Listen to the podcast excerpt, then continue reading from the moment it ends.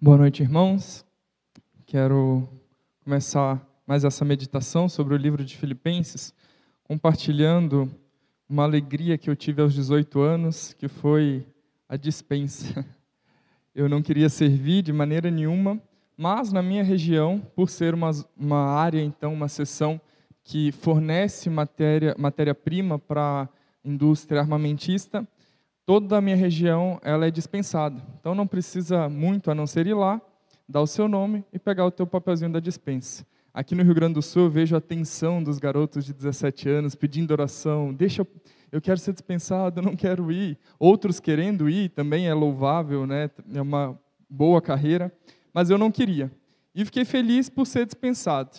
Mas as pessoas que nós conhecemos, que serviram, que participaram então eh, do exército, elas compartilham da alegria de formar uma família. Afinal, é um tempo ali de um ano ou mais até, convivendo juntos, lutando juntos, passando por perrengues juntos, grandes desafios que no final fortalece, né, como uma amizade, como uma grande união.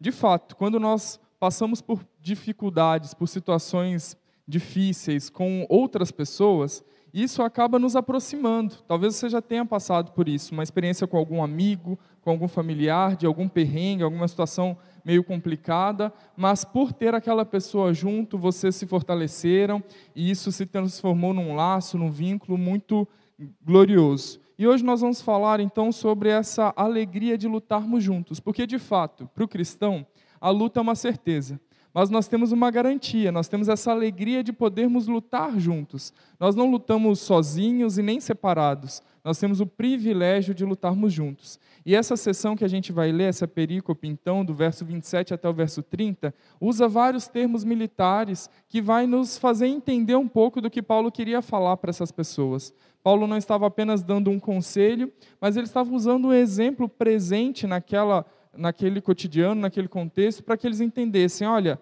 vocês que estão acostumados com o contexto militar, com o Império Romano, com as guerras travadas aí, saibam que vocês têm muito mais a experimentar quando lutarem juntos pelo Evangelho. Eu convido você então a abrir em Filipenses, no capítulo 1, nós vamos ler do verso 27 até o verso 30. Eu vou ler na NVI, nova versão internacional, Filipenses 1, do 27 até o 30, que diz o seguinte. Não importa o que aconteça, exerçam a sua cidadania de maneira digna do Evangelho de Cristo, para que assim, quer eu vá e os veja, quer apenas ouça a respeito em minha ausência, fique eu sabendo que vocês permanecem firmes num só espírito, lutando unânimes pela fé evangélica, sem, sem de forma alguma deixar-se intimidar por aqueles que se opõem a vocês. Para, para eles, isso é sinal de destruição mas para vocês de salvação, e isso da parte de Deus. Pois você, a vocês foi dado o privilégio de não apenas crer em Cristo, mas também de sofrer por Ele, já que estão passando pelo mesmo combate que me viram enfrentar e agora ouvem ainda que enfrento. Paulo, então, ele está falando sobre algumas, algumas expressões, alguns termos que faziam parte, então, do que eles entendiam né, do contexto militar. Ali ele usa expressões gregas, por exemplo, quando ele fala sobre ficar firme, nós temos essa mentalidade já que é num sentido espiritual, né, que é, é permanecer constante, né, num relacionamento genuíno com o Senhor. Mas ali essa palavra firme para eles no grego tinha mais do que esse sentido. Significava que aqueles soldados que estavam na batalhas, e se você já estudou um pouco da armadura de Deus, fala ali que as sandálias tinham traves para que eles pudessem fincar os pés no chão e ficar firmes mesmo, para que quando viesse o inimigo eles não se movessem, eles não saíssem de um lado para o outro até porque muitas vezes eles faziam formações com os escudos e eles precisavam ficar firmes no chão para que eles não se movessem. E o verbo grego que Paulo usou ali para falar para que eles ficassem firmes, esse mesmo verbo que eles entendiam então como um soldado firme no seu posto, que não podia dormir, que não podia cochilar, que não podia sair daquele lugar, mas continuar ali.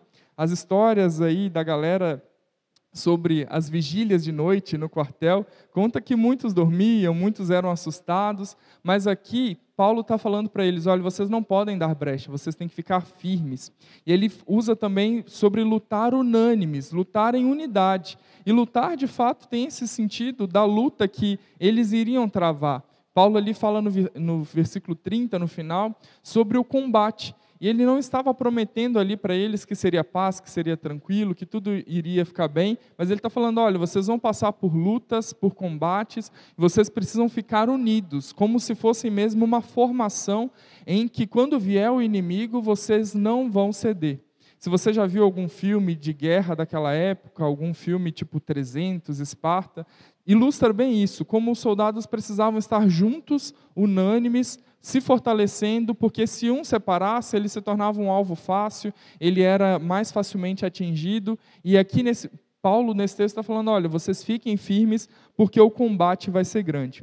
Então, quando Paulo vai usando esses termos é, que têm a ver com o contexto militar deles, ele está dizendo que, de fato, a vida cristã é uma luta, mas não é uma luta solitária, é uma luta comunitária, é uma luta conjunta. E aí no final ele fala assim: e vocês fiquem alegres, porque vocês, vocês não estão sofrendo à toa, vocês não estão sofrendo sem propósito, sem motivo, mas vocês estão sofrendo por Jesus. E isso é um motivo de alegria e não de desânimo. Sofrer por Jesus, sofrer pelo Evangelho, é a melhor coisa que alguém pode fazer.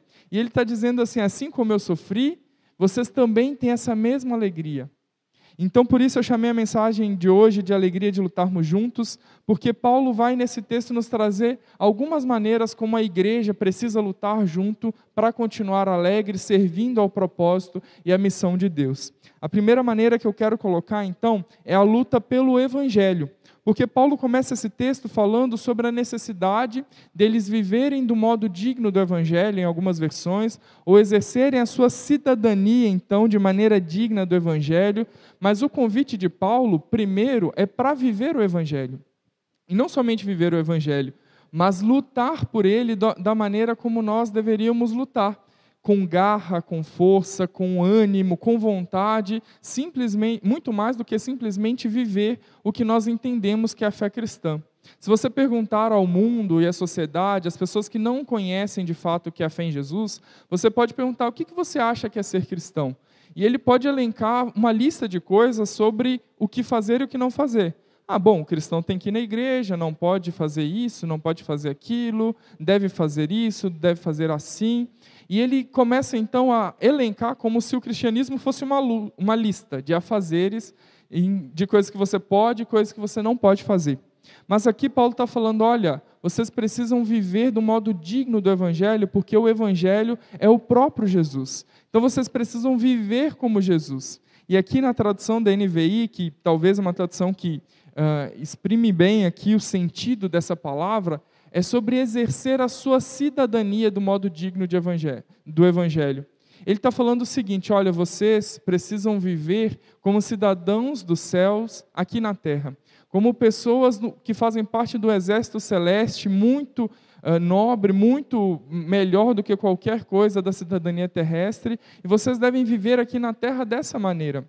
E ali os Filipos, eles sabiam do que Paulo estava falando, porque como Filipos era uma cidade os filipenses, né, como os é, Filipos era uma cidade então que era uma colônia romana, eles entendiam que eles deveriam continuar propagando a cultura romana.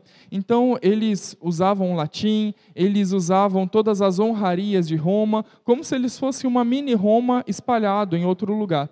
E as colônias de Roma geralmente eram assim. Elas reproduziam o que o império dizia e que o império vivia. E quando Paulo fala para os filipenses que eles deveriam então viver e, exercer essa cidadania do modo digno do evangelho, ele está falando assim: olha, vocês podem ser romanos, vocês podem ser filipenses, vocês podem ser judeus, para mim isso não faz diferença. O que faz diferença é que você seja de fato um cidadão celeste, um cidadão dos céus, vivendo aqui na terra de um modo digno do Evangelho, vivendo de acordo com o que Cristo chamou-nos para viver, chamou-nos para exercer. E ali então a gente começa a pensar em tanta teologia, em tanta manual de conduta, de ética, tantos princípios que temos como cristãos e que muitas vezes não refletem de fato o que Cristo nos chamou para ser e para fazer. Às vezes nós vivemos na tradição e na cultura do que é ser igreja, do que a igreja precisa fazer, do que é ser cristão, do que é ser evangélico, do que a sua denominação como batista diz, que nós esquecemos do que Cristo nos chamou para fazer como, de fato, alguém que vive do modo digno do evangelho. Se nós queremos entender o que é viver do modo digno do evangelho, basta nós olharmos para Jesus que é a própria palavra de Deus encarnada que vem até a terra e nos ensina como a viver. E se nós queremos viver então dessa maneira, nós devemos seguir o exemplo de Jesus, ao invés de lutar por outras coisas. Eu escrevi um pouco mais sobre isso na pastoral, se vocês quiserem acessar o boletim depois nas suas casas para refletir um pouco mais sobre essa questão da cidadania celeste, porque nós somos de fato cidadãos da terra e temos responsabilidades aqui na terra, mas nós pertencemos a um exército maior, que é o exército celeste. Nós pertencemos a um povo que foi escolhido por Deus antes mesmo da cidade de Panambi ser formada, das nações da terra serem criadas. Nós pertencemos a esse exército celestial e fomos chamados para lutar pelo evangelho. Agora, o que eu vejo muito acontecer é que a igreja tem parado de lutar pelo Evangelho e tem lutado por coisas que não fazem parte do Evangelho. Ou às vezes a igreja tem lutado por causas em nome do Evangelho e esquece de lutar por outras que Cristo nos chamou. Quando Jesus resume a lei, quando ele diz o que era mais importante, né, depois de amar a Deus sobre todas as coisas, ele fala que era amar ao próximo. E a igreja muitas vezes esquece de amar ao próximo e se apega a questões tão pequenas sobre a vivência terrena e acaba lutando e brigando apenas por causa disso. E muitas vezes o que eu vejo de fato não é uma luta pelo evangelho, é uma luta por ideologia política, é uma luta pelo que você pensa, pelo que você acha que é certo, pelo que você acha que é errado. É uma luta pelo seu pensamento e que você quer dizer que a igreja precisa lutar por isso ao invés de olhar para o que Cristo lutou e lutar pelas coisas que Cristo lutou. Quantas vezes a gente vê irmãos brigando por coisas que são tão pequenas, ao invés de enxergar no exemplo de Cristo e perceber pelo que Cristo lutou e entender que é por isso que eu vou lutar? Irmãos, não me entendam mal, lutar contra o aborto é uma luta bíblica. Lutar contra a injustiça social também é uma luta bíblica.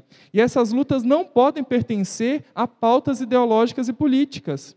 Nós não podemos compartimentar o evangelho e achar que é como um buffet self-service, que eu vou lá e escolho pelo que lutar. Ah, não, isso me interessa, então eu vou lutar por isso. Mas aquilo ali, por mais que a palavra de Deus me ensine que eu deva lutar, não é tão interessante. Afinal, alguém já comprou essa causa, então deixa que eles lutem. Quantas vezes a igreja não tem olhado para o que Cristo lutou e tem olhado simplesmente para o que te incomoda, para o que te afeta, para o que você acha que é importante? Nós somos chamados para lutar pelo evangelho todo, pelo evangelho completo. E se você não tem lutado por algum aspecto do evangelho, significa que você tem lutado as suas próprias causas. Se você tem esquecido de tudo que Jesus lutou e de tudo que Jesus fez, e tem apenas focado naquilo que você acha que é importante, pertinente e contemporâneo, você não tem lutado pelo Evangelho. Você tem lutado as suas próprias batalhas. E o chamado de Paulo aqui para aqueles filipenses era lutar pelo Evangelho, viver de uma maneira coerente, digna daquilo que Jesus os chamou para fazer. E esse é um desafio para mim e para você. Quantas vezes nós estamos cegos, perdidos, no que a sociedade nos confunde com tantas vozes, com tantas informações, ao invés de procurar na palavra de Deus entender: isso é evangelho, isso é o que Deus nos chamou para lutar, e é por isso que eu vou lutar. Se você tem alguma dúvida, olhe para o exemplo de Cristo, olhe para a palavra de Deus, olhe para quem Cristo olhou, veja as lutas que Cristo lutou, e aí sim nós vamos entender o que é a luta do evangelho. Nós percebemos no, nos quatro evangelhos ali o exemplo de Jesus, em que muitas situações ele se impunha e ele lutava, mas em outras ele mostrava para os discípulos: vocês estão olhando para o que não é fundamental, vocês estão pensando errado. Quando eles querem colocar Jesus encurralado sobre o imposto, para quem que devia dar o imposto, Jesus ele dá uma resposta tão simples: bom, aqui é César dê, aqui é ao que pertence a César, e aqui a Deus dê que pertence a Deus. Quando Pedro, no jardim em que Jesus vai ser preso, ele quer lutar e ele tira a espada, e talvez parecia uma causa muito nobre, eu vou defender Jesus, eu vou fazer tudo para que Jesus saia daqui vivo e livre. Jesus fala: Tu não entendeu, eu preciso passar por isso. Não é essa hora de lutar e não é dessa maneira que você tem que lutar, Pedro. Quantas vezes, querendo fazer o bem, nós como igreja, acabamos lutando pelo que é errado? E não percebemos que Jesus nos chama para lutar pelo Evangelho. E se nós queremos saber pelo que lutar, nós precisamos olhar para o Evangelho. A segunda coisa que nós devemos lutar é pela unidade. E essa unidade ali que Paulo coloca para os filipenses é sobre, de fato, até a unidade no trabalho, que eles deveriam lutar juntos, unânimes, firmes, pelo que Deus estava chamando ele para fazer. A igreja de Filipos, então, eles estavam sendo atacados pela falta de comunhão. As pessoas ali estavam vivendo num dilema sobre o que fazer, o que não fazer, como fazer, e eles acabavam se afastando. E por mais que essa seja uma carta alegre, em que Paulo tem a alegria de escrever para eles, porque sabe que os irmãos ali estavam fazendo algo que era genuíno, ele também tem a mesma obrigação de avisar, meus irmãos, vocês precisam trabalhar juntos. Vocês precisam lutar por essa unidade, porque é para isso que o Senhor os chamou, para ser um só corpo, para serem um só. Nós somos o corpo de Cristo, nós somos a noiva esperando, e o nosso chamado não é para ser um monte de comunidade diferente, mas sermos membros diferentes de um só corpo. Ali ele começa falando sobre unidade de coração e de mente, demonstrando que eles precisavam amar uns aos outros com todas as suas forças, amar uns aos outros de verdade, genuinamente. Depois ele fala sobre a unidade do trabalho, e ele não está dizendo ali que a igreja é um amontoado de pessoas vivendo em comunidade, numa associação, em que mensalmente contribuem e aí usufruem do que querem. Mas ele estava mostrando: olha, meus irmãos, vocês precisam lutar, vocês são um exército. Um precisa cobrir o outro, vocês precisam trabalhar juntos. Não dá para um trabalhar sozinho, dois trabalharem sozinhos, todos precisam se engajar e se envolver. E essa é uma necessidade não só daquela igreja de Filipos, é uma necessidade nossa também. Porque, afinal de contas, não podemos negar que a comunhão foi muito prejudicada nesse ano de 2020 pelo distanciamento, pela falta de oportunidade de conversarmos, de estarmos juntos. Mas, como eu preguei no primeiro domingo que falamos sobre Filipenses, comunhão é muito mais do que estarmos juntos. Mas é termos uma mesma fé, um mesmo propósito, orarmos uns pelos outros, lembrarmos uns dos outros, e isso nós podemos fazer em qualquer lugar. Inclusive, Paulo está dizendo: se eu estiver aí, for visitar vocês, mas se eu estiver longe e apenas ouvir falar, eu quero ter a mesma alegria. Paulo está dizendo: olha, eu aqui com vocês, ou longe, eu ainda assim estarei em comunhão com vocês, porque nós lutamos o mesmo combate, nós estamos na mesma batalha. E essa é a necessidade que nós temos hoje de entender que a igreja não é apenas aqueles que estão servindo ou que têm dons e habilidades mais latentes e acabam se oferecendo, mas todos nós precisamos lutar juntos uns lutando em oração, outros lutando, testemunhando, evangelizando, outros servindo com os talentos e dons que vocês têm, mas todos lutando juntos. Quantas vezes nós não vemos as pessoas desgastadas, cansadas, querendo parar de servir na igreja, de ser líder nos ministérios, de se envolver em alguma coisa, porque fazem anos isso e parecem que estão sozinhos. Mas quando a igreja inteira entender que essa responsabilidade de estarmos juntos é de todos nós, nós vamos perceber que a mesma lição que Paulo dá aos filipenses serve para nós. Precisamos estar em unidade na nossa fé e no nosso trabalho. O que acontece muitas vezes é que ao invés de lutarmos pela unidade da igreja, nós lutamos uns com os outros, internamente. Lutamos por teimosia, por pirraça, por ego. Lutamos porque a nossa vontade precisa prevalecer. Lutamos porque eu discordo do meu irmão e porque eu não tenho afinidade com ele, eu não me importo, eu não me interesso. Deixa ele para lá e eu vou continuar vivendo a minha vida. Ao invés de lutarmos pela unidade, pela união, ao invés de lutarmos para sermos um, nós lutamos uns contra os outros. E não percebemos que só fazemos mal a nós mesmos e ao dono dessa igreja que é Deus. Nós temos um chamado de olhar uns para os outros com amor e perceber que somos um, que o seu irmão, se estiver doente, se estiver caído, se ele precisar de ajuda, é porque você também precisa, é porque você também tem falhado. E cada um de nós fazemos parte desse grande quebra-cabeça, cada um de nós fazemos parte dessa grande máquina, dessa grande engrenagem, desse corpo que pertence a Cristo e precisamos lutar por isso. Quando nós olhamos para a palavra de Deus, nós percebemos que tudo com o pecado se tornou caído, inclusive os nossos relacionamentos. E por isso é difícil lutar pela unidade. Essa é uma batalha desconfortável, Porque se a pessoa é diferente, você prefere não se indispor. Se a pessoa não concorda com você ou não tem afinidade, você prefere seguir a sua vida. E numa igreja grande como Emanuel, é, como Emanuel, é até fácil. Você entra, sai, não precisa cumprimentar todo mundo, dá para escapar. E esse não é o chamado que Deus tem para nós. Nós fomos chamados para sermos um. Nós somos chamados para lutarmos juntos com a mesma fé, com o mesmo espírito, em união, entendendo que isso é pelo Senhor. E a terceira luta que eu quero colocar não é um tipo de luta, mas é como nós lutamos. E por isso eu chamei de lute com alegria. É necessário então nós entendermos que precisamos coragem e alegria no meio das perseguições. E ao mesmo tempo que a igreja de Filipos estava sofrendo internamente com a falta de comunhão, eles também estavam sofrendo externamente com perseguições. E por isso Paulo está dizendo: olha, vocês precisam coragem para enfrentar essas batalhas. E essas batalhas vocês vão vencer juntos. Agora, quando a gente olha para a própria palavra de Deus, nós percebemos que lutar contra a perseguição é um privilégio. Que sermos perseguidos pela causa de Cristo é uma alegria, é uma honra. E olha que no Brasil nós não passamos por tantos problemas assim, nós não passamos por tanta perseguição assim, mas ainda assim, em muitos momentos, nós percebemos como os cristãos são estigmatizados, são criticados, e muitas vezes a gente acha que é vítima, a gente reclama, a gente vai chorar, a gente critica, ao invés de entender, estamos sendo perseguidos? Que bom! Esse é o chamado da igreja.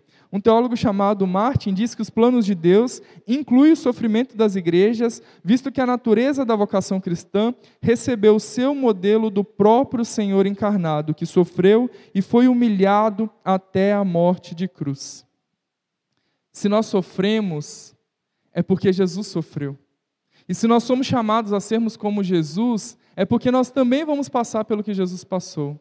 Como é que o próprio Jesus, que sofreu uma morte humilhante, que teve que morrer no madeiro, ele não ficou se vitimizando, criticando, reclamando, e nós queremos achar os culpados. Muitas vezes, quando passamos pelas perseguições, estamos mais preocupados com quem nos persegue do que a maneira como nós reagimos e lidamos com as perseguições. Nós queremos que aquele que nos persegue sofra, seja punido, aquele que nos persegue então seja condenado, que Deus o castigue e a gente pragueja até. Agora, nós não percebemos como nós passamos pelas perseguições, como nós lidamos com esses problemas.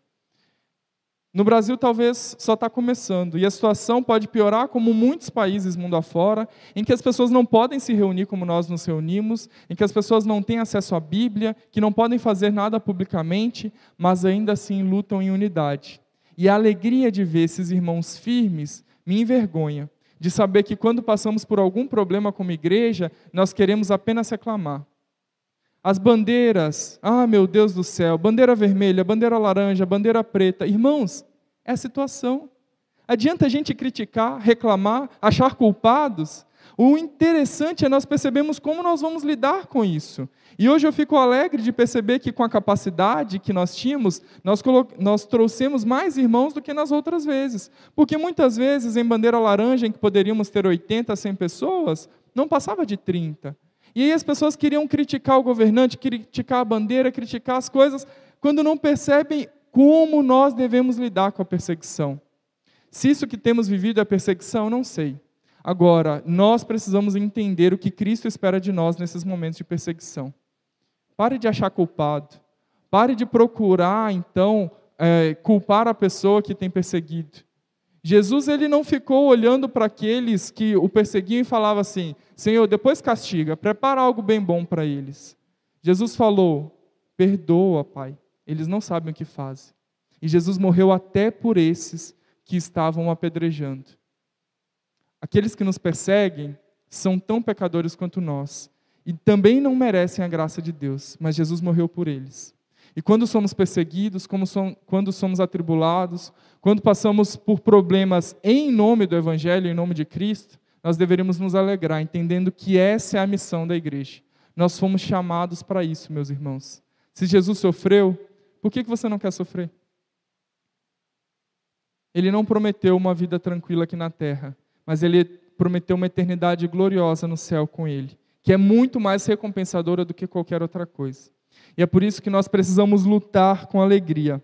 Não é fácil, porque humanamente nós queremos reclamar, humanamente nós queremos achar culpados, nós somos vítimas, e ainda assim, Deus nos dá essa chance de olharmos para o que Ele fez e nos inspirarmos. Tenho certeza que nenhum de nós ainda foi condenado a morrer numa cruz, apanhou, foi açoitado pelo Evangelho. E ainda assim, se passássemos por essas situações, deveríamos passar alegres, entendendo que Cristo nos chamou para fazer isso.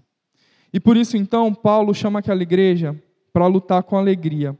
Lutar pelo evangelho e não pelas ideologias, pelas ideias deles, mas lutar para que eles se mantivessem firmes, entendendo que o mundo está cheio de cristãos em retiradas, que no primeiro problema, na primeira situação, fogem, correm e não lutam, entendendo que nós somos um exército celestial. E aí por isso Paulo chama aqueles irmãos para serem firmes, para lutar contra, para lutar, né, pelo evangelho lutar contra as perseguições, lutar contra os problemas, mas lutar também pela unidade da igreja. E a resposta final do que Paulo nos mostra nesse texto é que essa é uma luta já ganha. A luta da igreja é uma luta que foi ganha pelo sacrifício de Cristo. E o Senhor nos garante isso no livro de Apocalipse, que por mais problemas que passemos, essa batalha já foi vencida.